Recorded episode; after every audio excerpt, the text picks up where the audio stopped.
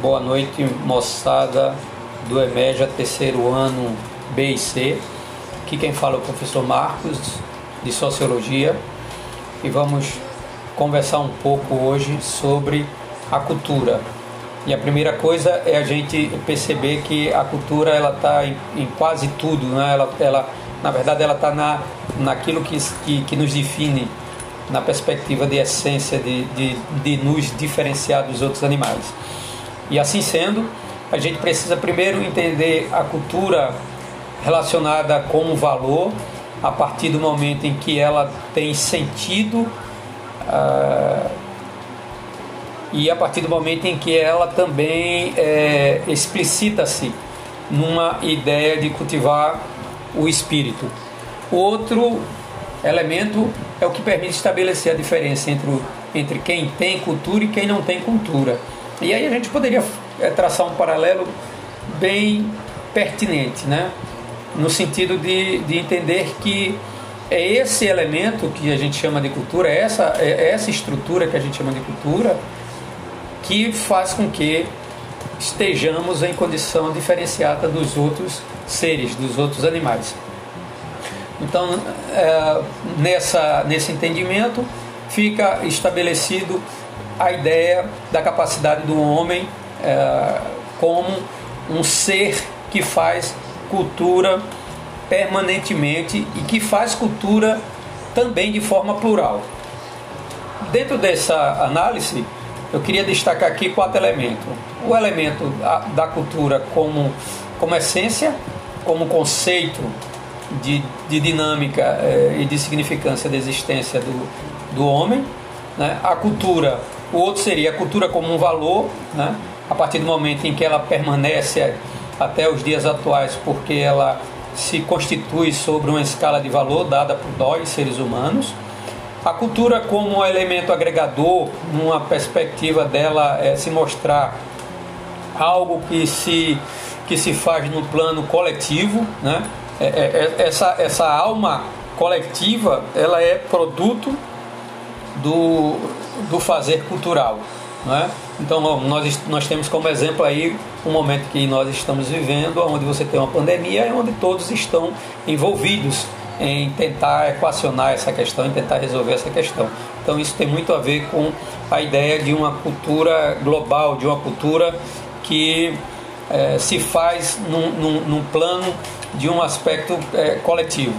E o outro é a gente perceber a cultura é, muito mais direcionada para o momento que nós vivemos enquanto sociedade, enquanto estrutura de sociedade, que é perceber a cultura como mercadoria, né? a cultura de massa, a cultura como produto. Isso tem muito a ver com a realidade do mundo contemporâneo em que estamos. Né? Bom, a cultura, é, ela em geral, ela é objeto de análise da antropologia, né?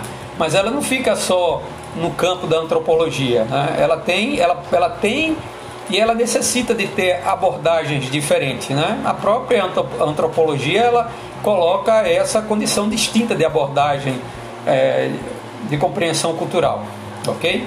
Então assim nessa dinâmica ela passa a ser um objeto de estudo, um objeto de análise aí de todas as ciências sociais, como história, como geografia, é, como filosofia, ok? E aí a gente vai para uma, uma definição da antropóloga Ruth Benedict, que ela estabelece, primeiro, um conceito e uma ideia sobre padrão cultural. E o que seria padrão cultural? Padrão cultural é uma norma de comportamento estabelecida pela sociedade, onde os indivíduos normalmente agem de acordo com os padrões estabelecidos por essa sociedade em que vivem. Agem de uma mesma forma estão expressando os padrões culturais do grupo. E aí a gente tem um, outros dois elementos que é bem interessante. O Apolíneo e o Dionisa, Dion, Dionisíaco, um nome até bem, bem fácil de pronunciamento. Né?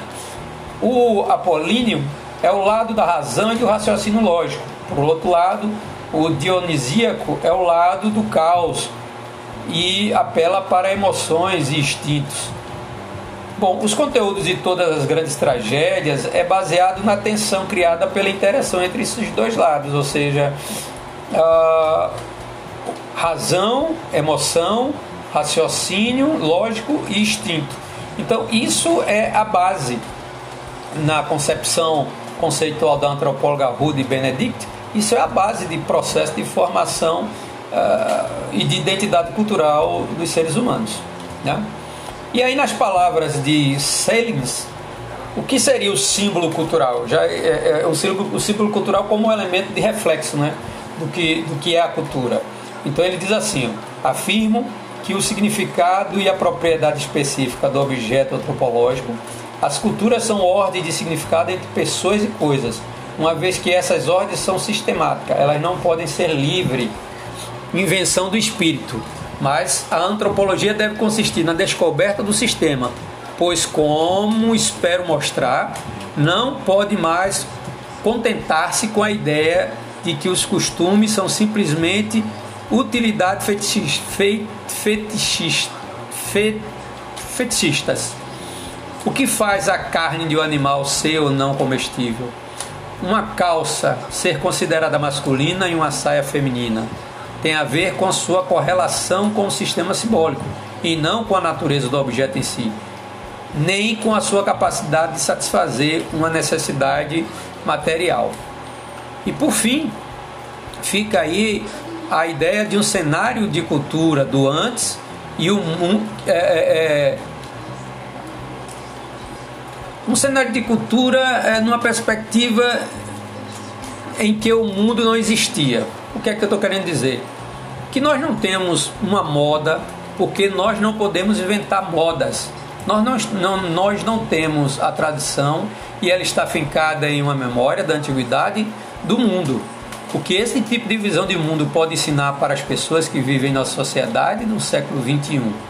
Quer dizer, isso é um questionamento, né? Ou seja, o que, o que uma visão de que nós não temos moda e que não inventamos cultura pode ser elemento de referência aí para que a gente entenda e compreenda aí o século 21. Aí eu gostaria que vocês respondessem esse questionamento, que vocês pensassem é, sobre esse, esse processo. Boa noite para vocês e até, até o próximo encontro com Sociologia.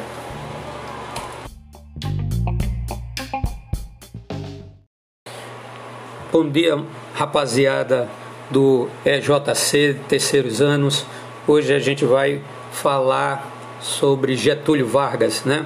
É, é importante é, observar de forma bem sistemática que o tema relacionado a Getúlio Vargas é um tema muito recorrente é, no Enem.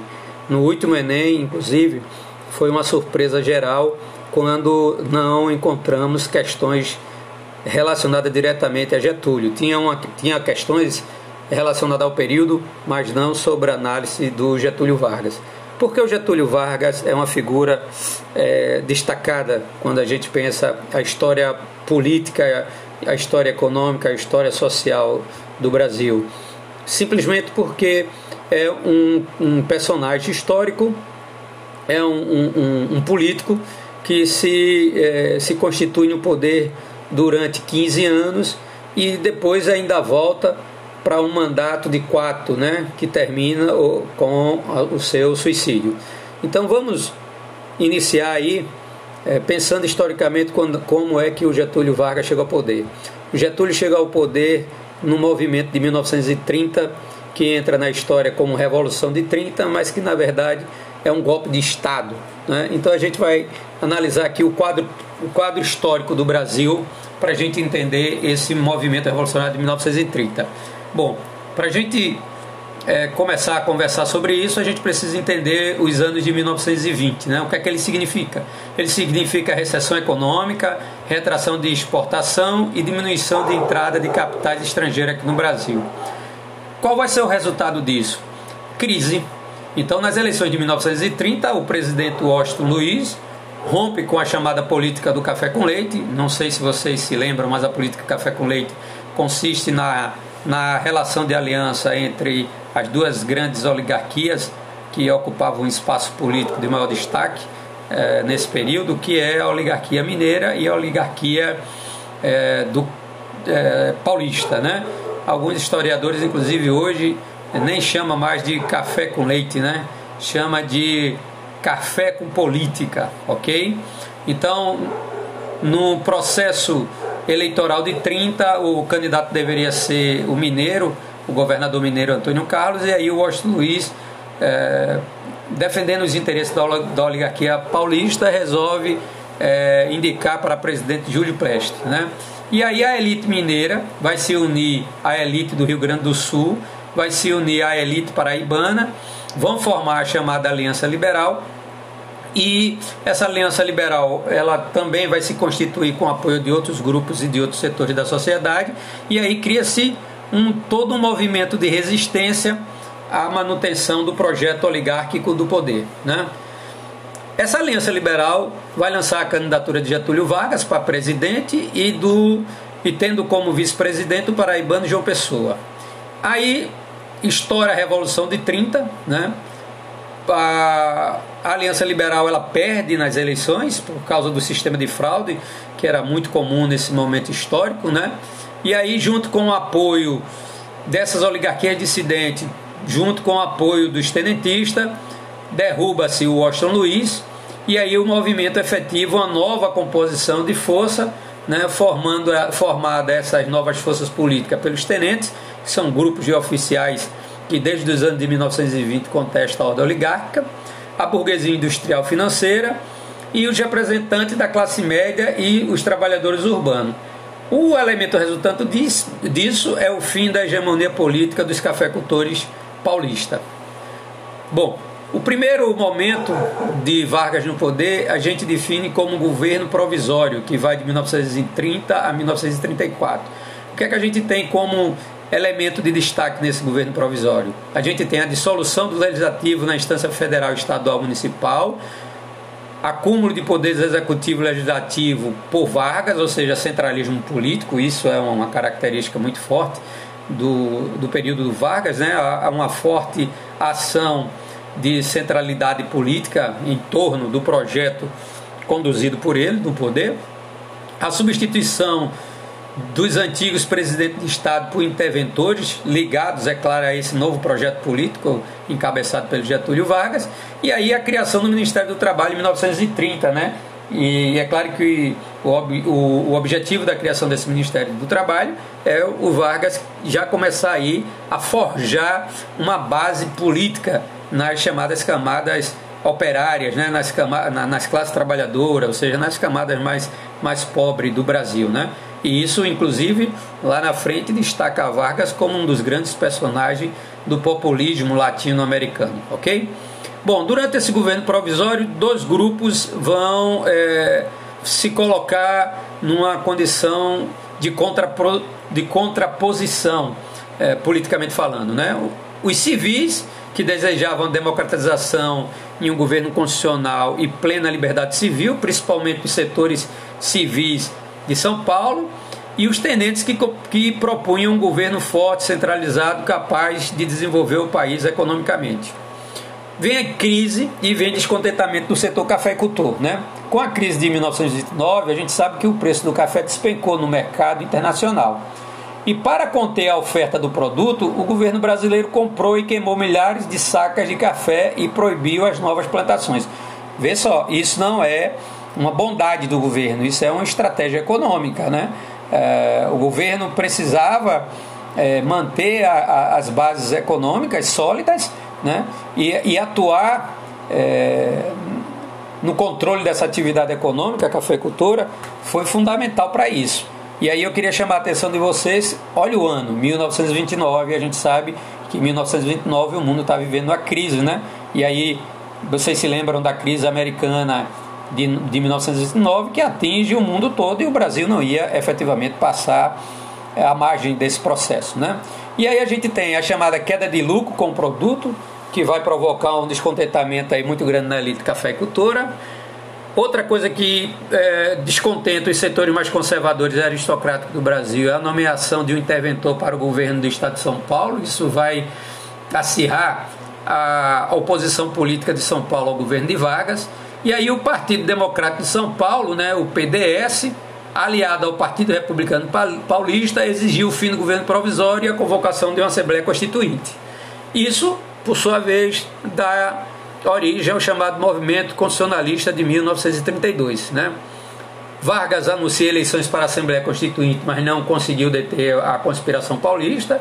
Você vai ter confronto de rua entre manifestantes e a polícia, até que no dia, até que no dia 23 de maio de 1932 vai morrer quatro é, jovens é, que estão envolvidos nesse movimento, dando origem aí a um movimento chamado MMDC, que é, é um movimento onde as letras né, são siglas iniciais do nome dos jovens que vão morrer nesse movimento. É, o Martins, o Mário, o Mário, o Drauzio e o Camargo. Né? Em 9 de julho de 1932 iniciou-se a revolta que vai durar três meses.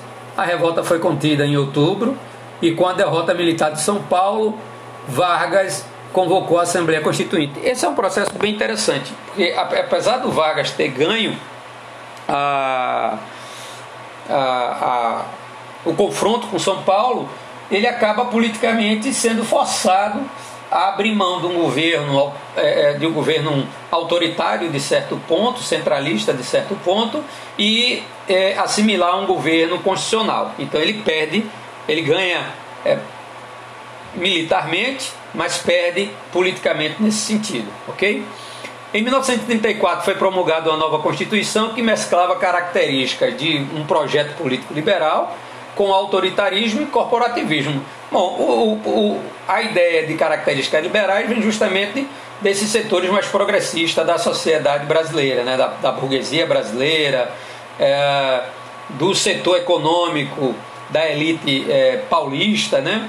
E o aspecto autoritário e corporativo vem justamente da mentalidade do Getúlio junto com os grupos políticos que apoiavam ele ao poder, né?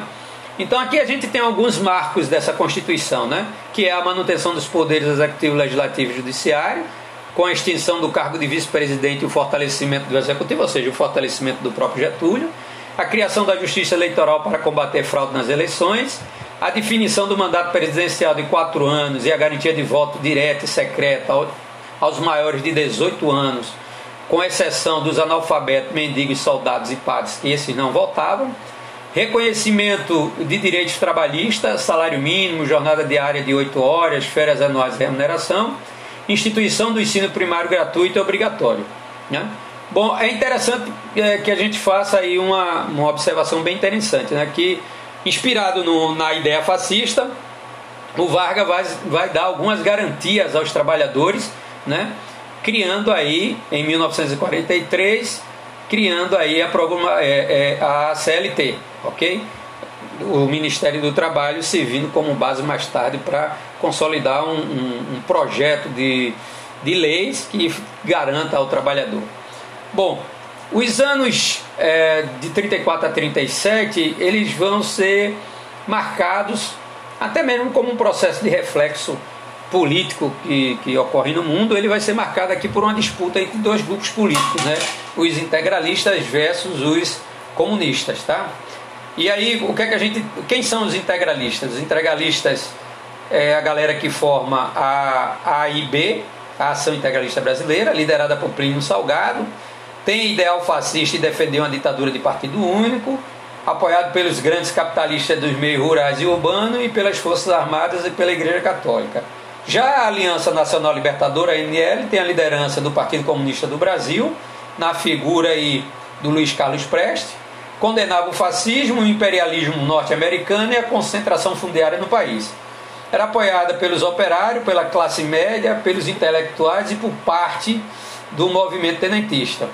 Ah, claro que a Aliança Liberal, Libertadora, ela vai ser colocada na ilegalidade a partir da criação da Lei de Segurança Nacional de 1935, ok? Essa Aliança Nacional Libertadora, a ANL, vai em 1935 liderar um, um, um, movimento que vai ficar conhecido como Intentona Comunista, que é um movimento de tentada de tomada de poder uh, usando uh, o aspecto da força armada. Esse movimento ele vai ter uma, uma, uma dimensão de repercussão em Natal, em Recife, no Rio de Janeiro, mas aí o governo acaba reprimindo esse movimento de forma violenta. Aí vem a história, aí vem o, o golpe, né? O golpe de Estado de 1937. Em setembro de 37, a divulgação da existência de um suposto plano comunista para tomar o poder. E interessante é que é, a divulgação de um suposto plano comunista judaico, né, para tomar o poder. E aí o nome desse plano é o Plano Cohen, que, que vai é, que contaria com o apoio da União Soviética, né? Que é, na verdade, esse documento ele foi um documento forjado pelos integralistas, por membros do exército ligado a, a, aos integralistas e acaba sendo aí o, o, o grande argumento, a grande força para que o Getúlio acabe constituindo a, a ação de uma tomada de poder via golpe de Estado. É, é interessante a gente pensar que o Getúlio está dando um golpe nele mesmo, né? Porque aí ele está acabando com o governo constitucional, com o governo legal, com o governo que foi produzido a partir de um processo é, de escolha democrática e iniciando aí um governo autoritário e ditatorial. Né? A divulgação desse, dessa suposta tentativa de golpe serviu de pretexto para Vargas, apoiado pela cúpula das Forças Armadas né, e por intelectuais integralistas, dar um golpe em 37 e criar o Estado Novo, e aí a gente tem o início da ditadura varguista. Bom, Estado Novo é um período que vai de 37 a 45. Aqui a gente tem dois quatro, cinco elementos para destacar. O primeiro, fechamento dos partidos políticos, ou seja, acabou a vida política partidária no país. Né? Dissolução do Congresso Nacional, fecha o Congresso. Ortoga, se vocês nunca escutaram essa expressão, é interessante a gente entender que essa expressão ortogar tem a ver com a ideia de uma constituição imposta pelo governante quando uma Constituição é feita em Assembleia, ela é promulgada, tá certo? Mas no caso dessa 37, como é uma Constituição resultante de um projeto de poder autoritário, você tem aí o princípio da outorga, né? Então essa Constituição ela vai subordinar todos os poderes ao executivo, ou seja, legislativo e judiciário vão ficar sob o controle aí é, da máquina do Estado do Estado Novo, né? E aí onde você tem o Vargas como o elemento simbólico de todo esse processo, né? Estabelecimento da pena de morte e da suspensão de direitos individuais é o outro, outro elemento, e a eliminação do direito de greve. Qual, qual a estrutura montada para sustentar esse, esse governo autoritário e ditatorial varguista? A criação do Departamento de Ordem Política e Social, DOPS, que vai ser criado em, 20, em 24 com o objetivo de combater e reprimir movimentos sociais e políticos. Teve uma atuação de destaque durante o Estado Novo, né? E aí é, a gente é, puxa um pouco a ideia para, para a instauração do Estado Novo e vem aí prisões arbitrárias, censura, tortura, né? E, e, e, isso se constituindo como prática normal, como prática comum, como prática diária, né? Ele cria também a Delegacia Especial de Segurança Pública e Social, o DESP, né, criada durante o governo provisório em 33 e centralizada no Rio de Janeiro, que vai atuar durante todo o Estado Novo na investigação e na repressão de movimentos políticos e indivíduos considerados suspeitos de ameaça à ordem social em todo o país. Ou seja, é uma perseguição política, né, uma polícia política, aos moldes do que fez na Itália o Mussolini, né, e, e, o que fez o Hitler na Alemanha. E aí a gente tem um Departamento Administrativo de Serviço Público, a DASP, que vai ser criado em 38, para melhorar a eficiência do serviço público, formando, formado por quadros somente de funcionários concursados. E o DIP, que é o Departamento de Imprensa e Propaganda, que vai ser criado em 39, que cuidava da propaganda do governo. Aí, como é que ele garante isso? Com censura, com controle dos meios de comunicação, e com um forte, uma forte instrumentalização de promoção pessoal né, do, do da, da, ideia de, de personificar o projeto do Estado Novo ao próprio Getúlio Vargas. A nível de política econômica, o que é que a gente tem no Estado Novo?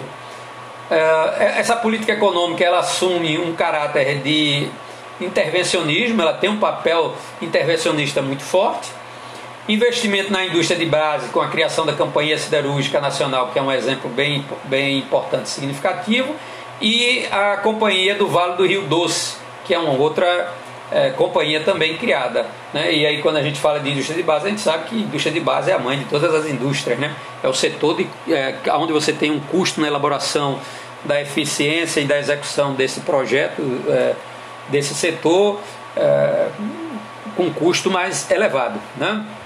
E aí vem investimento no setor de transporte, interferência no mercado do setor financeiro e criação do Conselho Nacional do Petróleo em 38 e a criação do Instituto Nacional do Sal em 40 e o Instituto Nacional do Pinho em 1941. Fim do Estado Novo. Tudo que é ruim um dia tem que acabar, não é verdade? Essa é a nossa esperança. Estamos vivendo um governo meio complicado e a gente está aí com a esperança de que um dia ele acabe. Mas vamos lá. O fim do Estado Novo. Até a década de 1940, o Vargas foi simpático ao regime nazifascista. Entretanto, em 42, um submarino alemão afundaram um navio brasileiro. Se liga nessa história aí que isso, essa é a grande pegadinha, né? O que acontece de fato é isso que a gente vai ver agora. O Brasil entra na Segunda Guerra Mundial ao lado das, da, dos Estados Unidos, né? Para combater justamente as forças nazi-fascistas.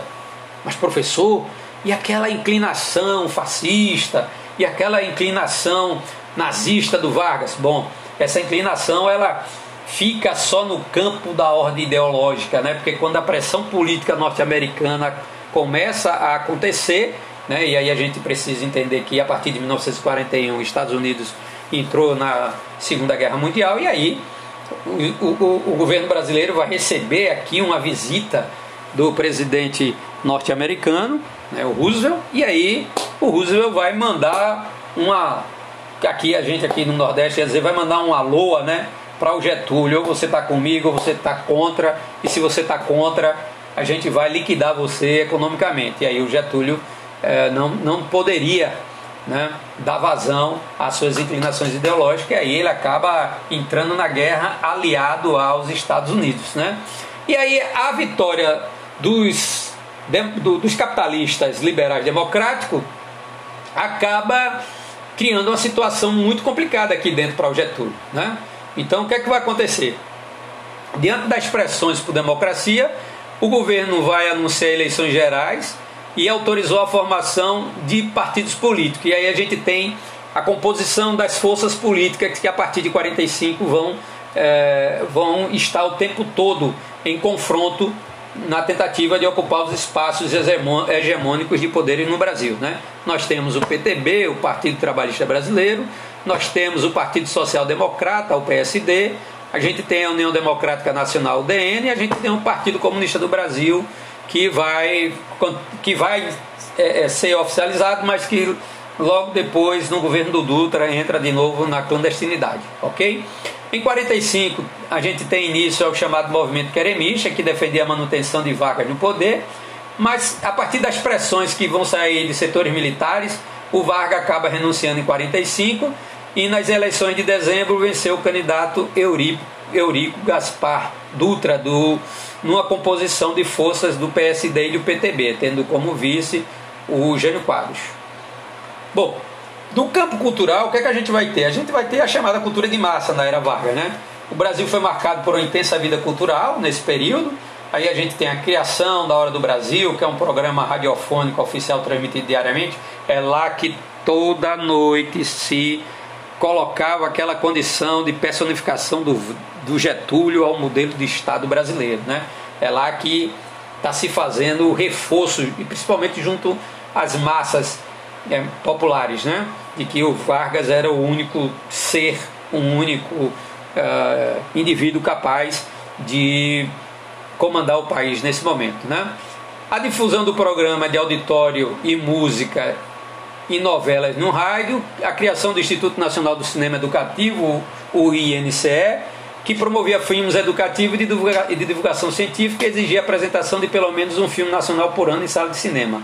Proliferação de obras de arte e de literatura com temas nacionais. Aí vem uma dica, ó, pessoal. Se liga: é, nacionalismo, protecionismo econômico e a ideia de um Estado forte, centralizado politicamente. Isso é a base para a gente entender aí toda essa movimentação política do Getúlio Vargas, ok? E aí a gente tem também é, o país sofrendo uma influência do estilo de vida estadunidense, né, que vai ser difundida aqui, e, e, isso vai ser reforçado em muito pela política da boa vizinhança, que vai, se, que vai ser instituída aqui com o Franco Delano Roosevelt. Mas apesar da efervescência cultural, o DIP, né, que trabalhava no campo da censura, ele controlava as produções e não e, e, que não tivesse de acordo com os ideais do regime, né? E assim se exaltava aí muito a, uma produção artística de um caráter ufanista, né? Quando a gente fala de caráter ufanismo, o ufanismo é a defesa do, do que é nacional, a valorização do que é nacional. Né? Então isso passa a ser um, uma marca bem interessante. E aí vem como resultado disso a estratégia do fortalecimento da identidade é, nacional da chamada Era Vargas. Ok, moçada? Se eu, se eu quisesse colocar para vocês aí alguns, é, alguns elementos aí de destaque quando a gente está pensando o período Vargas, eu queria justamente colocar essa questão do nacionalismo, essa questão é, do protecionismo econômico, é, é, a outra questão é a questão do, do, do, da visão do Estado forte e centralizador, ok? Então, é, isso é uma característica do Getúlio Vargas. Espero aí que vocês tenham gostado da aula. Dá uma lida no, no slide que eu mandei para vocês. Dá uma reforçada na escuta desse podcast, porque essa semana eu vou passar uma atividade, um, um pequeno simulado sobre Getúlio Vargas, ok? E eu gostaria que vocês antes de responder a questões, desse uma lida no material, desse uma escutada e tentasse fazer ah, o simulado sobre o período Vargas a partir da leitura e a partir da escuta do podcast. Fica a dica também para você fazer a leitura em seu livro, quem tiver com livro em casa, do período do Vargas, ok? Uma boa tarde para vocês, uma ótima semana e até o próximo podcast de História com Marcos. Um abraço e até mais. Boa tarde, moçada. Aqui quem fala é o professor Marcos de História. Vamos começar a nossa aula de hoje, onde o tema vai ser a Revolução Francesa e o Império Napoleônico. Só que a gente vai dividir essa aula em dois momentos. O primeiro momento que é o que nós vamos trabalhar hoje, vai ser só a Revolução Francesa. E no segundo momento a gente faz uma análise aí sobre o período de governo de Napoleão Bonaparte na França. Bom, moçada, para a gente começar a falar sobre a Revolução Francesa, a gente precisa entender um pouco a França antes do processo revolucionário. Ou, ou seja, a gente entender a, a França na sua fase de estrutura é, e de modelo de Estado absolutista. Vocês ainda se lembram que quando a gente está falando em Estado absolutista, a gente está falando numa estrutura de Estado com um forte processo de centralização de poder na mão de um rei, tá certo? Então a gente precisa pensar algumas questões. A primeira que eu queria chamar a atenção de vocês aqui é para um modelo de organização social que na França era bastante hierarquizado, né? E essa hierarquização dessa estrutura social na França, ela estava formada por ordens ou estado. Então a divisão era essa: primeiro estado você tinha o clero, a igreja, o segundo estado você tinha a nobreza, e o terceiro estado vai ser formado por camponeses, operários, profissionais liberais e burgueses.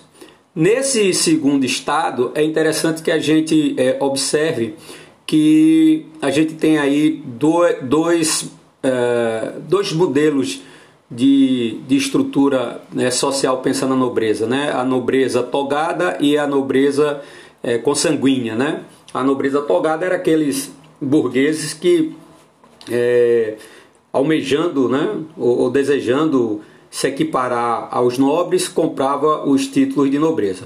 Né? Bom, essa, essa organização social, dá para a gente perceber que ela vivia em tensão permanente. Né? Por que ela vivia em tensão? Porque você tinha é, dois estados, né, o primeiro e o segundo, que é, vivia da relação de exploração do terceiro estado. Ou seja, você tinha lá a igreja e os nobres, né, sem deixar de levar em consideração, é claro, o, o rei com a sua família, né, com a sua corte, e para bancar, bancar toda essa estrutura, você tinha a turma lá do terceiro estado, que consequentemente fica lógico de, de entendermos que era a maior parte da população francesa. Né? E aí é formada justamente por esses camponeses e operários, profissionais liberais e burgueses.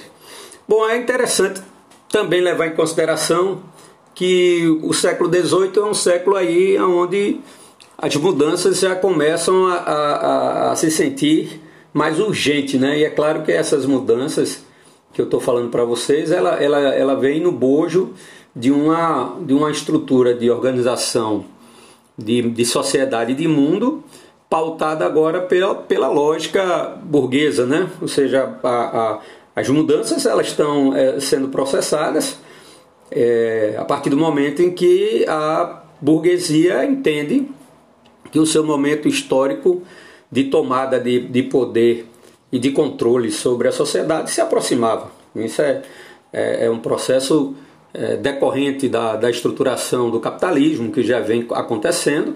Isso é um processo decorrente das transformações que é, vão é, numa velocidade cada vez mais expressiva. Bom, outra coisa que eu queria chamar a atenção de vocês é para os elementos que vão convulsionar a sociedade francesa, né? Ou seja, são aqueles elementos que vão levar a França para uma situação de crise. Então a gente tem é, basicamente três razões para entender essa crise na França: uma razão econômica, uma razão social e uma razão política, né? A razão econômica é que os problemas financeiros do Estado da França era grande porque o Estado gastava mais do que arrecadava, né? houve uma queda na produção manufatureira e houve uma crise de abastecimento devido à situação de precariedade do ponto de vista da produção agrícola é, no Estado francês, na sociedade francesa, ok? Do ponto de vista social, a gente tem as aspirações políticas da burguesia, como eu coloquei aí para vocês, que se fazia, essas aspirações políticas se faziam sobre fundamento de crítica aos privilégios do clero e da nobreza. E do ponto de vista político, aí você tem uma série de conflitos entre o rei e o parlamento francês, né? Pela, principalmente pela tentativa de, de uma reforma é, fiscal né?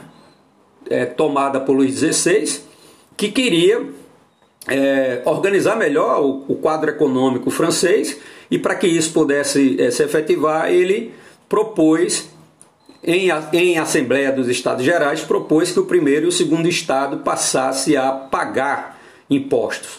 E aí, é claro que nem o primeiro Estado nem o segundo Estado aceitou muito bem, e isso acaba gerando uma crise política dentro do, do modelo do Estado francês. Bom, o rei, por sua vez, ele vai convocar, como eu falei para vocês, a Assembleia do Estado Geral, né? Gerais, aliás, desculpem, e nessa estrutura de assembleia, cada estado tinha direito a apenas um voto, não é? Ou seja, o primeiro estado tinha direito a um voto, o segundo estado um direito a um voto e o terceiro estado direito a um voto. É claro que se o primeiro e o segundo estado eh, defendessem interesses comuns, que no caso aí essa cobrança de imposto requerida pelo rei francês não interessava nem o primeiro nem o segundo, é, eles nunca perderiam as votações dentro da casa. Né? Então seria sempre dois contra um. E o terceiro estado, por, é, por ter a sua base de formação política aí, a, uma, uma, uma, presença expressiva da burguesia, queria que essa votação ela agora se desse por cabeça, ou seja, como o terceiro estado é, é, se expressava em um quantitativo maior, se essa votação fosse por cabeça, o terceiro estado acabaria aprovando uma série de, de mudanças, né, que era preterida justamente pela, pela burguesia francesa, né, mudanças desejadas pela burguesia francesa. Bom, o que é que vai acontecer? O que vai acontecer é que não se chega a um acordo, né? É, o rei começa a ser pressionado pelos deputados. Esses deputados do terceiro estado resolvem se reunir em uma assembleia em separado, e aí você tem a chamada Assembleia Nacional Constituinte, né? Que vai é, articular uma ação de tomada de poder mesmo dentro da França. E aí a gente vem para um, um, elemento que é bem simbólico nesse processo da, da derrubada do, do absolutismo francês, que é a queda da Bastilha e o início do processo revolucionário. Eu queria só, só chamar a atenção de vocês que, em geral, a gente, quando está falando sobre essas temáticas, sobre revoluções, a gente tende a, a achar que revolução é, é processo rápido, né? quando na verdade não é, porque é, você tem movimentos né, de, de idas e vindas dentro de um processo revolucionário. Né? Você tem forças que vão estar se degladiando, vão estar é, é, é disputando a, a, a, hegemonia dentro do processo revolucionário. Né? Então, é, fica, fica entendido aí que não é um processo curto, não é um processo rápido, tá? Então, em 14 de julho de 1789, a população ela invade a fortaleza que era símbolo da repressão do, do, do Estado absolutista francês, que é a Bastilha, né? Era na Bastilha que ficavam as armas, né? E aí, para se armar, a população teve que invadir para pegar essas armas na Bastilha. E, esse, esse, e essa ação de tomada desse, desse elemento simbólico é, no processo da Revolução Francesa, ela vai marcar o início da Revolução.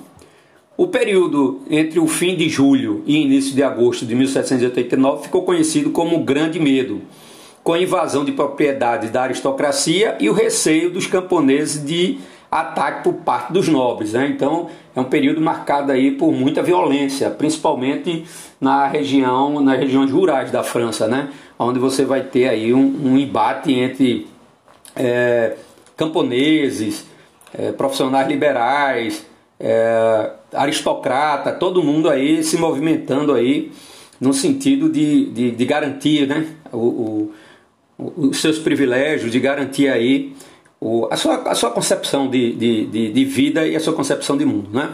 Bom, essa assembleia ela vai ser controlada pelo terceiro estado, e aí se aprova algumas coisas bem interessantes. Por exemplo, a abolição do direito feudais. Aí já fica claro o rumo que essa revolução está é, tá tomando, né?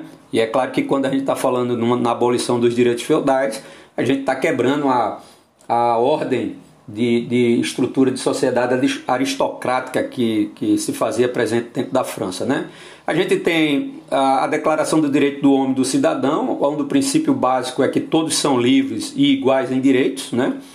A gente tem o confisco de terras da igreja e também da, da aristocracia, né? E aí a gente já percebe aí uma França é, passando por mudança, por transformação. Aí eu queria chamar a atenção de vocês, fazer aqui um, uma observação sobre o papel das mulheres na Revolução Francesa, porque é, é muito comum a gente é, não ressaltar né, o papel das mulheres nesses processos. Né? Isso é, isso é fácil da gente entender, porque a gente sabe que a narrativa histórica ela parte sempre do, do, do princípio de uma narrativa um pouco mais é, é, machista, né? um pouco mais direcionada para a ideia de que esses grandes processos históricos você tem só homens é, desenvolvendo papéis significativos, quando na verdade você tem um conjunto de, de, de atores, um conjunto de, de personagens, entre eles mulheres, né, e homens que vão é, participar do processo de formativa. Né? Então, muitas mulheres né, que pertenciam ao terceiro estado, elas vão atuar de forma bem expressiva dentro desse processo revolucionário. Né? Então você tem, por exemplo, as organizações dos salões para debate de ideias era feito por essas mulheres, fundação de clubes políticos, onde você vai é, ter toda uma movimentação de articulação dos ideários políticos e, e das concepções políticas também era feito por elas, participação de sessões de assembleia, alistamento no exército. Né? Em outubro de 1789, ocorreu uma marcha sobre Versalhes com cerca de 7 mil mulheres que caminharam até Versalhes para protestar contra o preço alto do pão e a escassez de alimento, né? E pedir a volta da família real à capital. A pressão vai contribuir, né, para que o rei acabe é, cedendo e acabe voltando com sua família para a cidade de Paris. Né? Bom, a Declaração dos Direitos da Mulher e da Cidadã foi publicada em Olympique de Gauche em 1791. Bom, e aí tem o início a uma primeira fase política pós-revolução que a gente chama de monarquia constitucional. Então, com a ajuda de nobres emigrados e de, de, de outros monarcas da Europa, o rei Luís XVI organizou um plano para que as tropas francesas invadissem o país e recuperassem a antiga ordem, ou seja, restabelecesse a estrutura do Estado absolutista francês. Né? Como parte do plano, a família real tentou fugir de Paris em 1791, mas foi detida e levada de volta para a cidade. Né? O rei foi obrigado a jurar a Constituição aprovada em Assembleia, né? e aí começa a chamada fase da monarquia constitucional. A gente sabe que o que difere uma monarquia absolutista de uma monarquia constitucional é a estrutura de organização política do Estado. Né? Numa monarquia constitucional, o parlamento ele tem força política né? É, maior do que o próprio monarca. Né? Então isso já por si só já é um elemento é, diferenciador, né? E aí eu queria chamar a atenção de vocês para a estrutura de, que serve como modelo de exemplo né, para os franceses, que é a monarquia constitucional inglesa, por exemplo, ok? Então, entre as medidas tomadas estava a instituição de três poderes. Agora a França tinha um poder executivo que era exercido pelo rei, o legislativo que era exercido pelos deputados eleitos e judiciário que era exercido por juízes também eleitos. Né? O estabelecimento de novos tributos e de voto censitário masculino. Aí o que é que é o voto censitário? O voto censitário é quando você estabelece a ideia de que apenas determinados grupos podem participar ativamente da vida política do país. É que nesse caso aqui seriam os homens, ok? Bom, essa Assembleia Legislativa, ela tem uma composição de forças políticas, né? É, que vai fazer parte da própria dinâmica histórica eh, da organização política eh, francesa pós-revolução. Então, quais são os grupos? Os grupos são os girondinos, os jacobinos, o cordelier e os feulantes. Os girondinos são representantes da alta burguesia e da nobreza liberal, vai defender a liberdade econômica e estavam divididos entre os que queriam a república e os que preferiam a monarquia constitucional. Jacobinos são integrantes da pequena burguesia rural urbana que defendia a igualdade de todos perante a lei. Os cordeliers são trabalhadores urbanos e das manufaturas, pequenos comerciantes e artesãos ligados à população pobre, que recebeu apoio de Sansculotte, que eram homens é, profissionais liberais, né? E que tem esse nome porque usavam as calças normais, né? Sem é, prender a, a, a, a, boca da calça na perna, que era a moda do, da elite francesa, né? eles queriam o fim do voto censitário e a proclamação de uma república e um governo popular, ou seja, a galera aqui já é um, pouco mais radical no sentido das mudanças das transformações, né? E os feulantes são membros da alta burguesia, anteriormente ligados ao jacobino, que defendiam a monarquia constitucional. Então as forças políticas elas vão flutuar em torno desses, dessas estruturas. Bom, e aí a monarquia constitucional ela é, vai entrar em colapso, né? Por quê? Porque o avanço da revolução, ou seja, as mudanças propostas pela Constituição de 1791, que não agradava as camadas populares, somada à crise econômica, associada a um processo inflacionário, somada a conflitos contra potências estrangeiras, que com o apoio de Luís XVI queriam restaurar o absolutismo na França, colocou aí a França em situação de instabilidade é, política muito grande, de instabilidade social e econômica, né? E aí vem para a ideia de, de que a pátria corria perigo. Então, a gente tem a queda da monarquia constitucional em 1792 e a gente tem a instalação do governo republicano com a chamada Convenção Nacional. Nessa estrutura, nessa nova estrutura política francesa, você vai ter nessa convenção a alta burguesia, representada pelos gerondinos, e a pequena burguesia, representada pelos jacobinos. E o poder, dentro desse período da convenção, vai ser disputado entre esses dois grupos, né? vai ser exercido e disputado entre esses dois grupos. Bom, essa fase da Convenção Nacional se proclamou uma república, a França deixou de ser uma monarquia constitucional e passou a ser uma república, né? uma estrutura política uh, com uma perspectiva de, de, de, de mudanças históricas mais mais, mais voltada para os novos tempos. Né? O rei Luís XVI foi condenado por traição e executado em 1793. É o primeiro monarca europeu né, que vai perder a cabeça quando a gente está pensando nos tempos uh, modernos, né, a idade moderna aí, tá certo? fim da Idade Moderna início da Idade Contemporânea. Na verdade, a Revolução Francesa ela vai significar o um marco né, histórico do fim da modernidade e início da contemporaneidade. O, inicialmente, nessa Convenção Nacional, os gerondinos vão controlar o poder, com forte oposição de Jacobino e do Sans-Culotte, que buscavam, é, de certa forma, ter os seus interesses e os interesses das camadas populares sendo melhores atendidos, né? que no caso aí não era uma, uma, uma predisposição dos gerondinos é, fazerem isso. Né? Houve uma nova colisão estrangeira contra a França, pra, e, e aí é, isso decorre muito do aumento de uma crise econômica é, que continua fazendo, fazendo muito estrago dentro da França. O povo vai se mobilizar, vai pressionar, vai ser pressionado pela expulsão dos líderes gerondinos da convenção e assume Jacobino. E aí o que, o que é o, o poder na mão de Jacobino? Né? Com a expulsão de Gerondino, Jacobino assume o governo.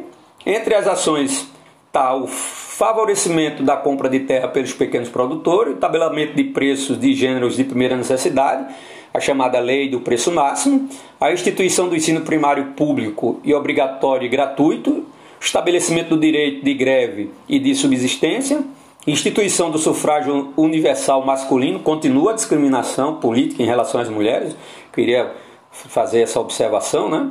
E a abolição da escravidão nas colônias francesas, ok? Vem a fase do chamado período do terror, né? E, e há o diretório, né? Então essa fase do terror em setembro de 1793 e vai até julho de 1794, onde o poder está na mão de Robespierre, que vai ser um líder jacobino, ele vai assumir o governo, né? É, numa estrutura de colapso quase total da, da, da, da França. Ele vai instituir um regime de exceção, vai perseguir e e assassinou muita gente, muitos grupos inimigos, né? criando o Comitê da Salvação Pública, o Tribunal Revolucionário, com essa ação, quem era a oposição Robespierre, inclusive os, os, os líderes jacobinos, alguns deles, né, que, como, que, que divergiam do Robespierre, vão ser eliminados pela, por ele. Né? Aí a gente tem a chamada reação termidoriana, onde Robespierre perdeu o apoio de todos e foi executado. Né? começa a fase do diretório de 1795 até 1799, que marca a volta da alta burguesia ao poder. E aí entra em cena o Napoleão Bonaparte, que vai assumir o poder em novembro de 1799 com o chamado golpe 18 do Brumário. Então, o resultado desse processo aí, você tem alta burguesia, mais as forças armadas, o governo vai procurar consolidar as conquistas burguesa e enfrentar os inimigos externos e internos, e nas campanhas externas destacou-se aí a figura do Napoleão Bonaparte, que joga aí, que projeta aí Napoleão Bonaparte para alguém que tem um, um, papel significativo na consolidação do processo da Revolução Francesa. Então é isso, moçada. Essa, essa é a primeira parte. Na nossa próxima aula a gente vai entender é, o, o, o, papel do Napoleão Bonaparte né, e, o, e o seu projeto de poder para, para a França. Né? Mas eu queria só deixar aí como um, bizu, né, deixar aí como, como uma, uma ideia central de que estamos falando da Revolução é, Francesa numa perspectiva de ação de tomada de poder da burguesia, né? Isso já é, é claro que você vai estar pensando aí, poxa, professor, mas lá na Revolução Inglesa, né, a gloriosa, a burguesia inglesa já não tinha alcançado o poder, Tá, tudo bem, mas aí o que aconteceu foi a manutenção de uma estrutura de, de, de modelo político ainda pautado em, é, na monarquia, né? E os franceses, eles, eles são inovadores do ponto de vista da ação histórica a partir do momento em que eles começam com a monarquia constitucional, mas avançam aí para a formação de uma estrutura republicana. Ele cria, é, eles criam as condições históricas, né?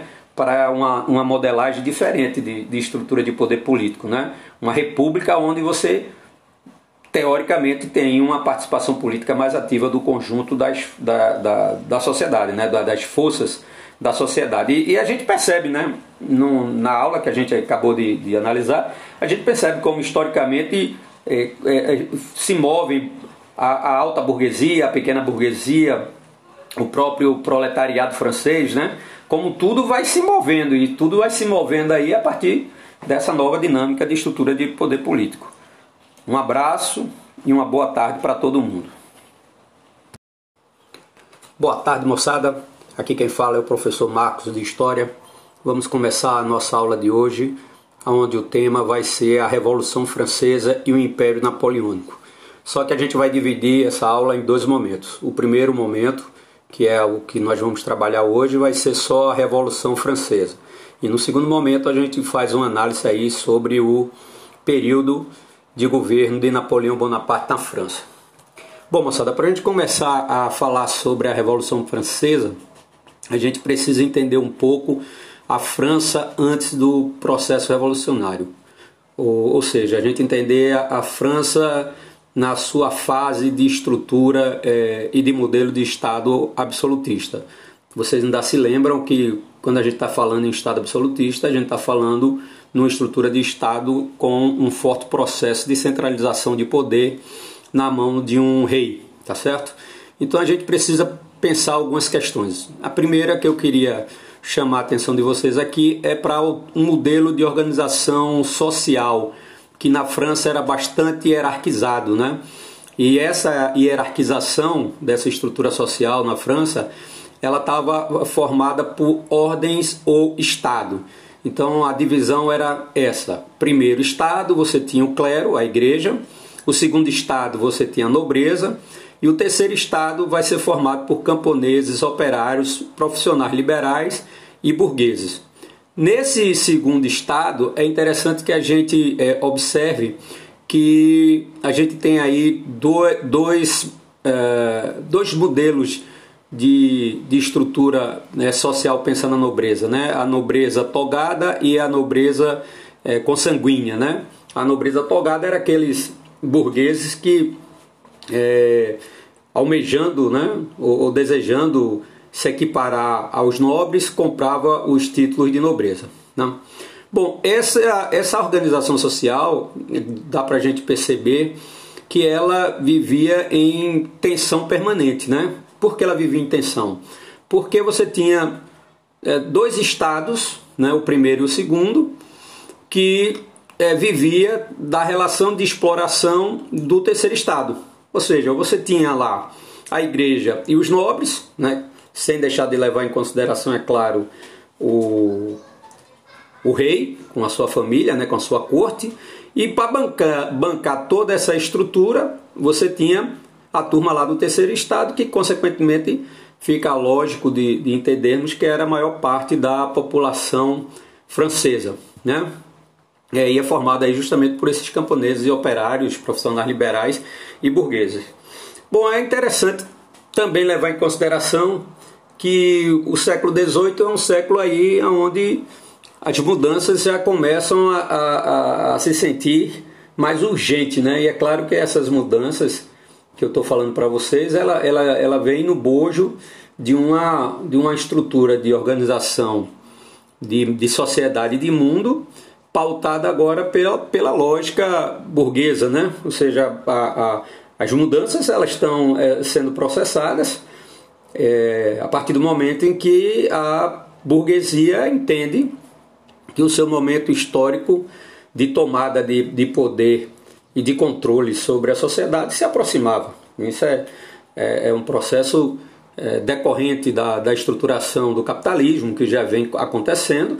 Isso é um processo decorrente das transformações que é, vão é, numa velocidade cada vez mais expressiva. Bom, Outra coisa que eu queria chamar a atenção de vocês é para os elementos que vão convulsionar a sociedade francesa, né?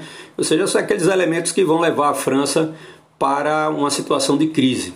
Então a gente tem é, basicamente três razões para entender essa crise na França: uma razão econômica, uma razão social e uma razão política. Né? A razão econômica é que os problemas financeiros do Estado da França era grande porque o Estado gastava mais do que arrecadava, né? houve uma queda na produção manufatureira e houve uma crise de abastecimento devido à situação de precariedade do ponto de vista da produção agrícola é, no Estado francês, na sociedade francesa, ok? Do ponto de vista social, a gente tem as aspirações políticas da burguesia, como eu coloquei aí para vocês, que se fazia, essas aspirações políticas se faziam sobre fundamento de crítica aos privilégios do clero e da nobreza. E do ponto de vista político, aí você tem uma série de conflitos entre o rei e o parlamento francês, né? pela, principalmente pela tentativa de, de uma reforma é, fiscal né?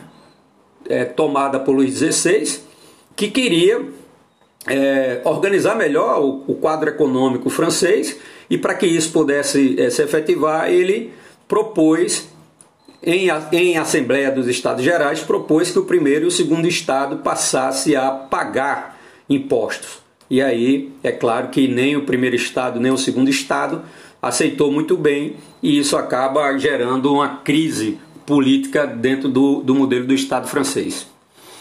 Bom, o rei, por sua vez, ele vai convocar, como eu falei para vocês, a Assembleia do Estado Geral, né? Gerais, aliás, desculpem, e nessa estrutura de Assembleia, cada Estado tinha direito a apenas um voto, né? ou seja, o primeiro Estado tinha direito a um voto, o segundo Estado um direito a um voto e o terceiro Estado direito a um voto. É claro que se o primeiro e o segundo Estado eh, defendessem interesses comuns, que no caso aí essa cobrança de imposto requerida pelo rei francês não interessava nem o primeiro nem o segundo, é, eles nunca perderiam as votações dentro da casa. Né? Então seria sempre dois contra um.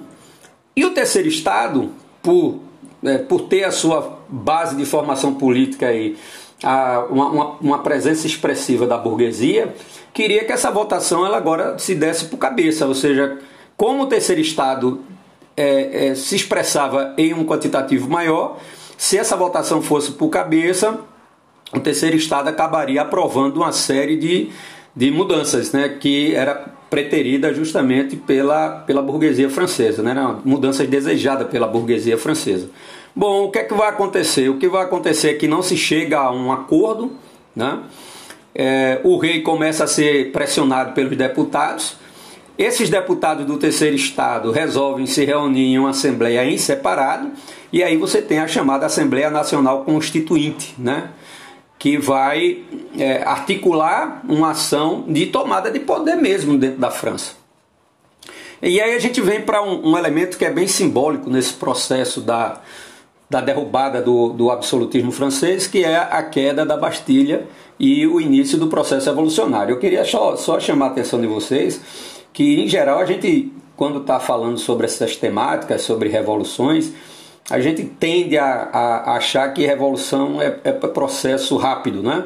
quando na verdade não é, porque é, você tem movimentos né, de, de idas e vindas dentro de um processo revolucionário. Né? Você tem forças que vão estar se degladiando, vão estar é, é, é disputando a, a, a, hegemonia dentro do processo revolucionário. Né? Então, é, fica, fica entendido aí que não é um processo curto, não é um processo rápido, tá?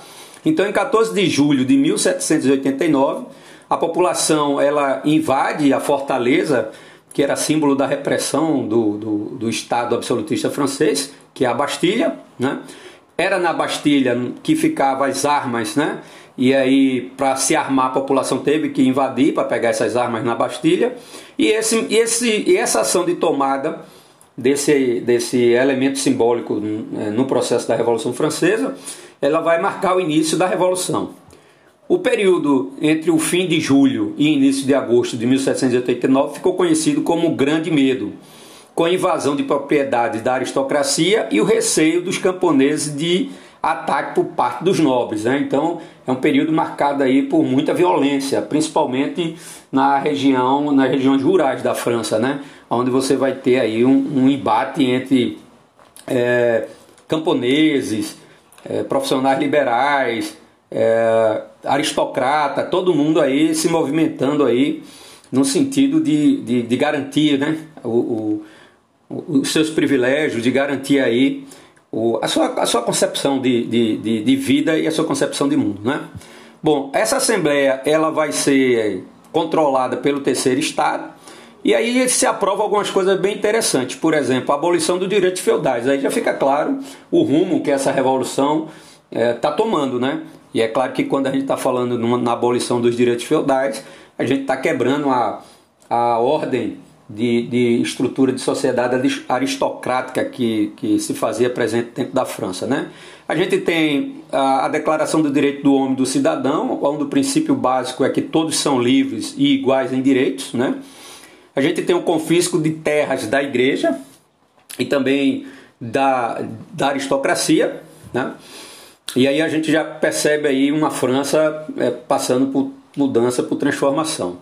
Aí eu queria chamar a atenção de vocês, fazer aqui um, uma observação sobre o papel das mulheres na Revolução Francesa, porque é, é muito comum a gente é, não ressaltar né, o papel das mulheres nesses processos. Né?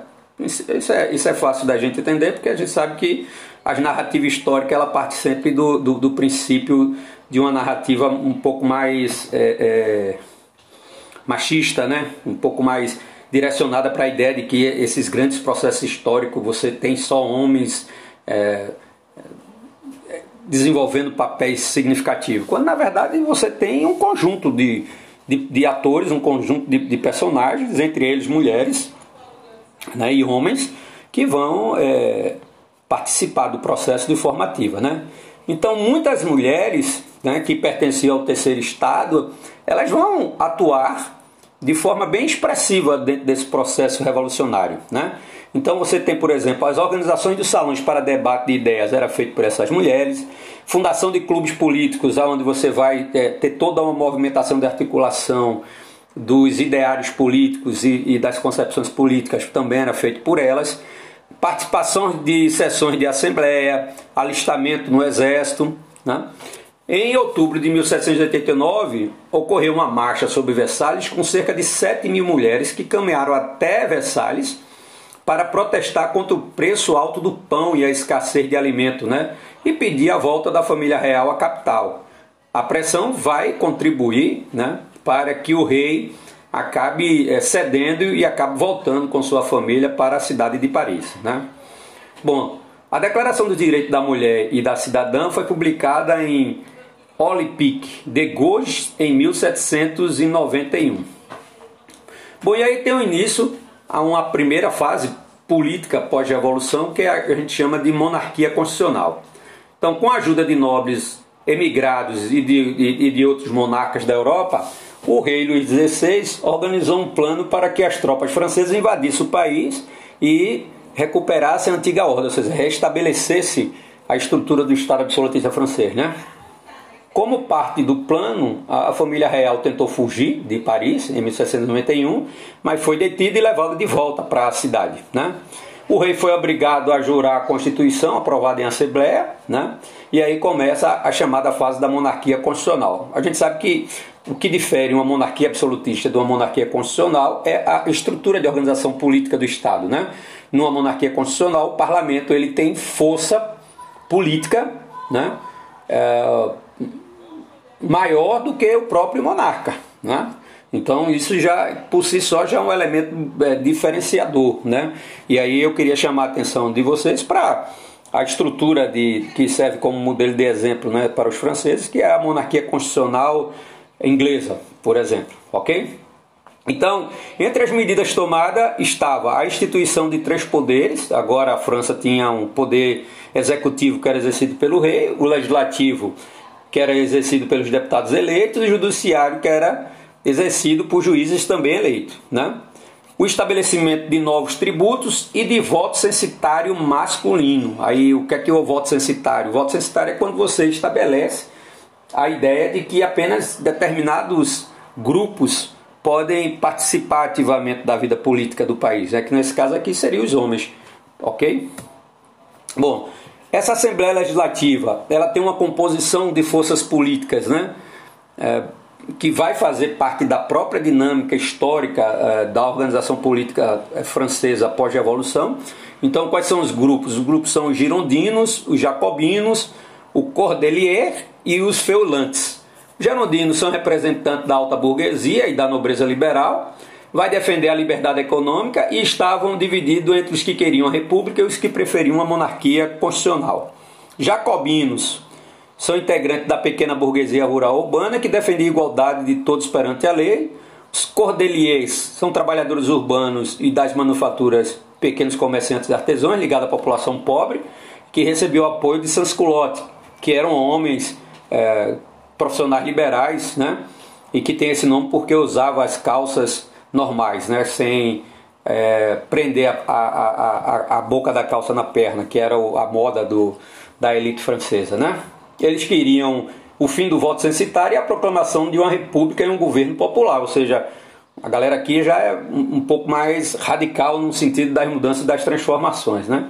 E os feulantes são membros da alta burguesia, anteriormente ligados ao jacobino, que defendiam a monarquia constitucional.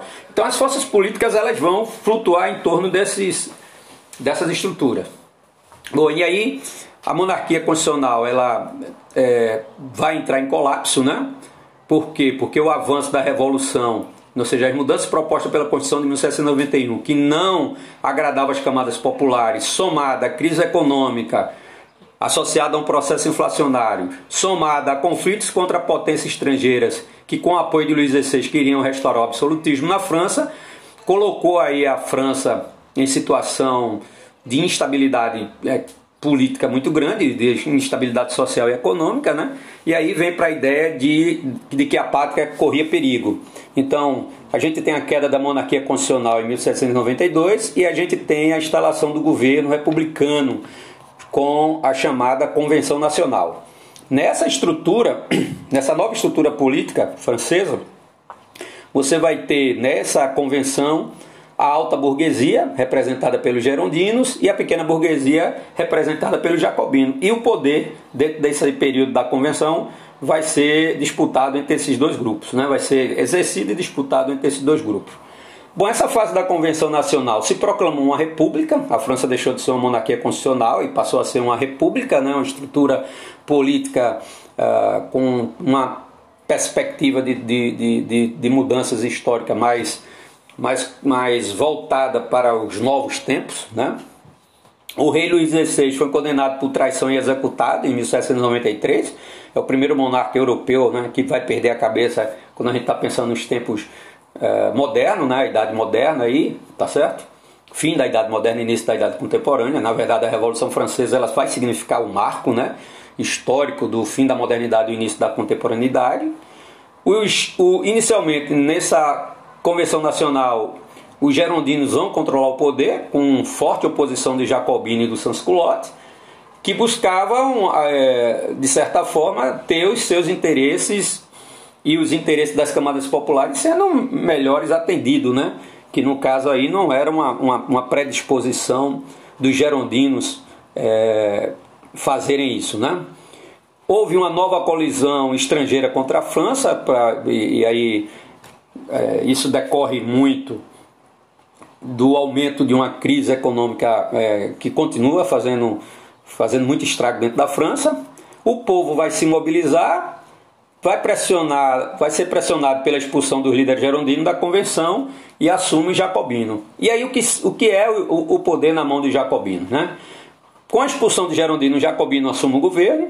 Entre as ações está o favorecimento da compra de terra pelos pequenos produtores, o tabelamento de preços de gêneros de primeira necessidade, a chamada lei do preço máximo, a instituição do ensino primário público e obrigatório e gratuito, estabelecimento do direito de greve e de subsistência, instituição do sufrágio universal masculino, continua a discriminação política em relação às mulheres, queria fazer essa observação, né? E a abolição da escravidão nas colônias francesas, ok? Vem a fase do chamado período do terror, né? E, e há o diretório, né? Então essa fase do terror em setembro de 1793 e vai até julho de 1794, onde o poder está na mão de Robespierre, que vai ser um líder jacobino, ele vai assumir o governo né, é, numa estrutura de colapso quase total da, da, da, da França. Ele vai instituir um regime de exceção, vai perseguir e, e assassinou muita gente, muitos grupos inimigos, né? criando o Comitê da Salvação Pública, o Tribunal Revolucionário, com essa ação, quem era a oposição Robespierre, inclusive os, os, os líderes jacobinos, alguns deles, né, que, como, que, que divergiam do Robespierre, vão ser eliminados pela, por ele. Né? Aí a gente tem a chamada reação termidoriana, onde Robespierre perdeu o apoio de todos e foi executado. Né? Começa a fase do diretório de 1795 até 1799, que marca a volta da alta burguesia ao poder. E aí entra em cena o Napoleão Bonaparte, que vai assumir o poder em novembro de 1799 com o chamado golpe 18 do Brumário.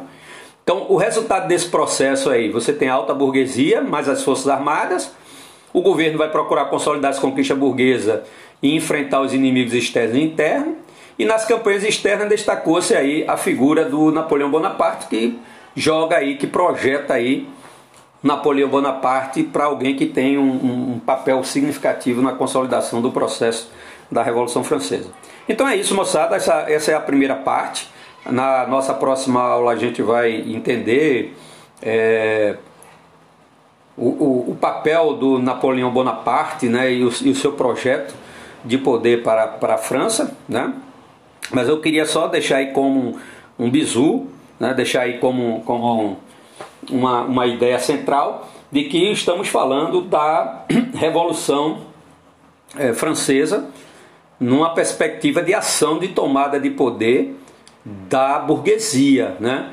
Isso já é, é claro que você vai estar pensando aí, poxa, professor, mas lá na Revolução Inglesa, né, a gloriosa, a burguesia inglesa já não tinha alcançado o poder, Tá, tudo bem, mas aí o que aconteceu foi a manutenção de uma estrutura de, de, de modelo político ainda pautado em, é, na monarquia, né? E os franceses, eles, eles são inovadores do ponto de vista da ação histórica, a partir do momento em que eles começam com a monarquia constitucional, mas avançam aí para a formação de uma estrutura republicana. Ele cria, é, eles criam as condições históricas, né?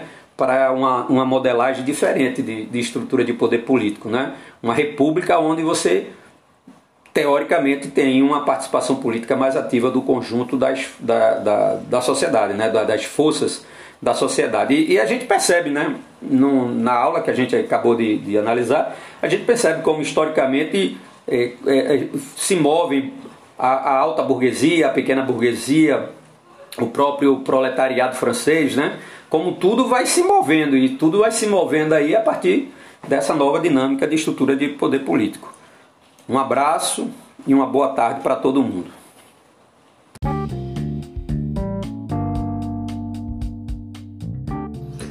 Boa noite, moçada do EMEJA terceiro ano. Aqui é o professor Marco de Sociologia.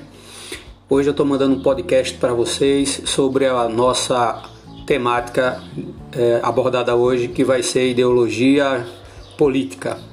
Então a gente começa a pensar ideologia tendo como elemento de, de, de reflexão inicial o conceito de ideologia. No senso comum, o termo ideologia é sinônimo ao termo ideário, contendo sentido neutro de conjunto de ideias, de pensamento, de doutrinas ou de visões de mundo de um indivíduo ou de um grupo, orientado para suas ações sociais, principalmente política. O que é ideologia e para que ela serve? Pelo contrário, a função da ideologia é de apagar as diferenças como as de classe e a de fornecer aos membros da sociedade o sentimento de identidade social, encontrando certos referenciais e identificadores de todos e para todos, como por exemplo, humanidade, a liberdade, a igualdade, a nação ou Estado. Então, assim, pessoal, fazendo um, um resumo tanto do conceito como da, da ideia do para que serve a ideologia, a gente primeiro precisa compreender que não existe o ser humano destituído da capacidade de absorção de uma estrutura ideológica. Né? Então, a ideologia é fundamental no sentido de que ela orienta a própria a condição existencial humana. Né?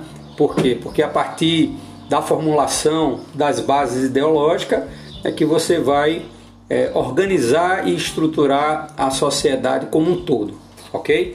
Então é, é interessante que a gente tenha isso em mente. Quais são os tipos de ideologias políticas? Né? Então a gente tem um conjunto de estruturas é, de ideologias políticas. Né? Então a gente tem a ideologia capitalista, a ideologia liberal, que na verdade ela, ela, ela fundamenta teoricamente o, a estrutura capitalista, né? o modelo capitalista é, do ponto de vista é, de sistema. A gente tem ideologias conservadoras, ideologias comunistas, ideologias socialistas, ideologias anarquistas, ideologia democrática, as ideologias de caráter é, fascista, né? e aí vem o nazismo e vem o fascismo italiano. Então essas são algumas, alguns tipos é, de estrutura ideológica, você pensando nessa ideologia do ponto de vista da sua ordem política. Né? Qual é a ideologia política é, que domina aqui o Brasil? Bom, o Brasil é uma república, né, porque o chefe de Estado é eleito pelo povo, por mandato. É presidencialista porque o presidente da república é chefe de Estado e também chefe de governo. É federativa porque os entes federativos têm autonomia política. A União está dividida em três poderes, independente e harmônico entre si. Uma outra coisa é que dentro daquele conjunto de estruturas ideológicas, o Brasil se situa é, no capitalismo, ok? fundamentado em cima numa é, fundamentado em cima de uma ideologia que hoje a gente chama ela de neoliberal, né? Que é uma ideologia que já que já reformulou as bases é, ideológicas do liberalismo, né? logo a gente diz que o Brasil está no capitalismo e no capitalismo neoliberal. Bom, aí você tem a questão dos regimes políticos, né? Os regimes políticos eles podem ser uma república presidencialista, uma república presidencialista é, ligada a, a, a outras estruturas como é, ligada a, a, um, a um mecanismo de regime é, também parlamentar, né? Você tem república parlamentares, você tem monarquia parlamentares e constitucional em que o monarca não exerce o poder pessoal, ok? Quais são as atribuições? A ideologia é um conceito típico das modernas sociedades ocidentais as quais são elaboradas a partir do desenvolvimento do trabalho nas grandes cidades e do crescimento das desigualdades nas relações entre indivíduos e grupos sociais. Ou seja, na verdade, as formulações ideológicas que nós conhecemos hoje, elas são decorrentes aí do contexto do século XIX até o século até o século atual que nós estamos vivendo. Então, a, a força de fundamentação teórica, né, do ponto de vista de, de você estabelecer um, um, um padrão conceitual científico ao que é ideologia, isso tem muito a ver com a realidade política aí do século XIX, ok, moçada? Aqui a gente tem um, vocês têm um texto aí de ideologia e utopia. Eu gostaria que vocês dessem uma lida, porque é interessante a gente ter uma percepção de distinção entre o que é ideologia e utopia, mas desde, desde já eu queria só salientar a vocês que utopia é algo que se constrói na, na, na, numa percepção de mundo que nunca vai se realizar, ok? A ideologia ela está no nosso cotidiano, né? E ela pode ser expressa de várias formas, com sentimentos, com palavras, é, com ações. Então ela está fundamentada em cima desses princípios, tá? Existem ainda outras formas ideológicas que são desenvolvidas sem muito alarde e que penetram o nosso cotidiano e que talvez a maior de todas as expressões ideológicas encontradas no cotidiano seja a ideia de que o conhecimento científico é a verdade inquestionável. Isso tem uma, uma base é, ideológica, ok? E aí, no final, a gente tem uma atividadezinha que eu deixei para vocês, para que vocês possam responder com base no slide essas questões. O que é ideologia, cite tipos de ideologia política, como podemos expressar nossa ideologia, fazer uma análise da, da charge da Mafalda, né? Você, qual é a percepção que você tem e o que é que essa charge está expressando e qual a ideologia política no Brasil. Bons estudos, boa noite aí para vocês.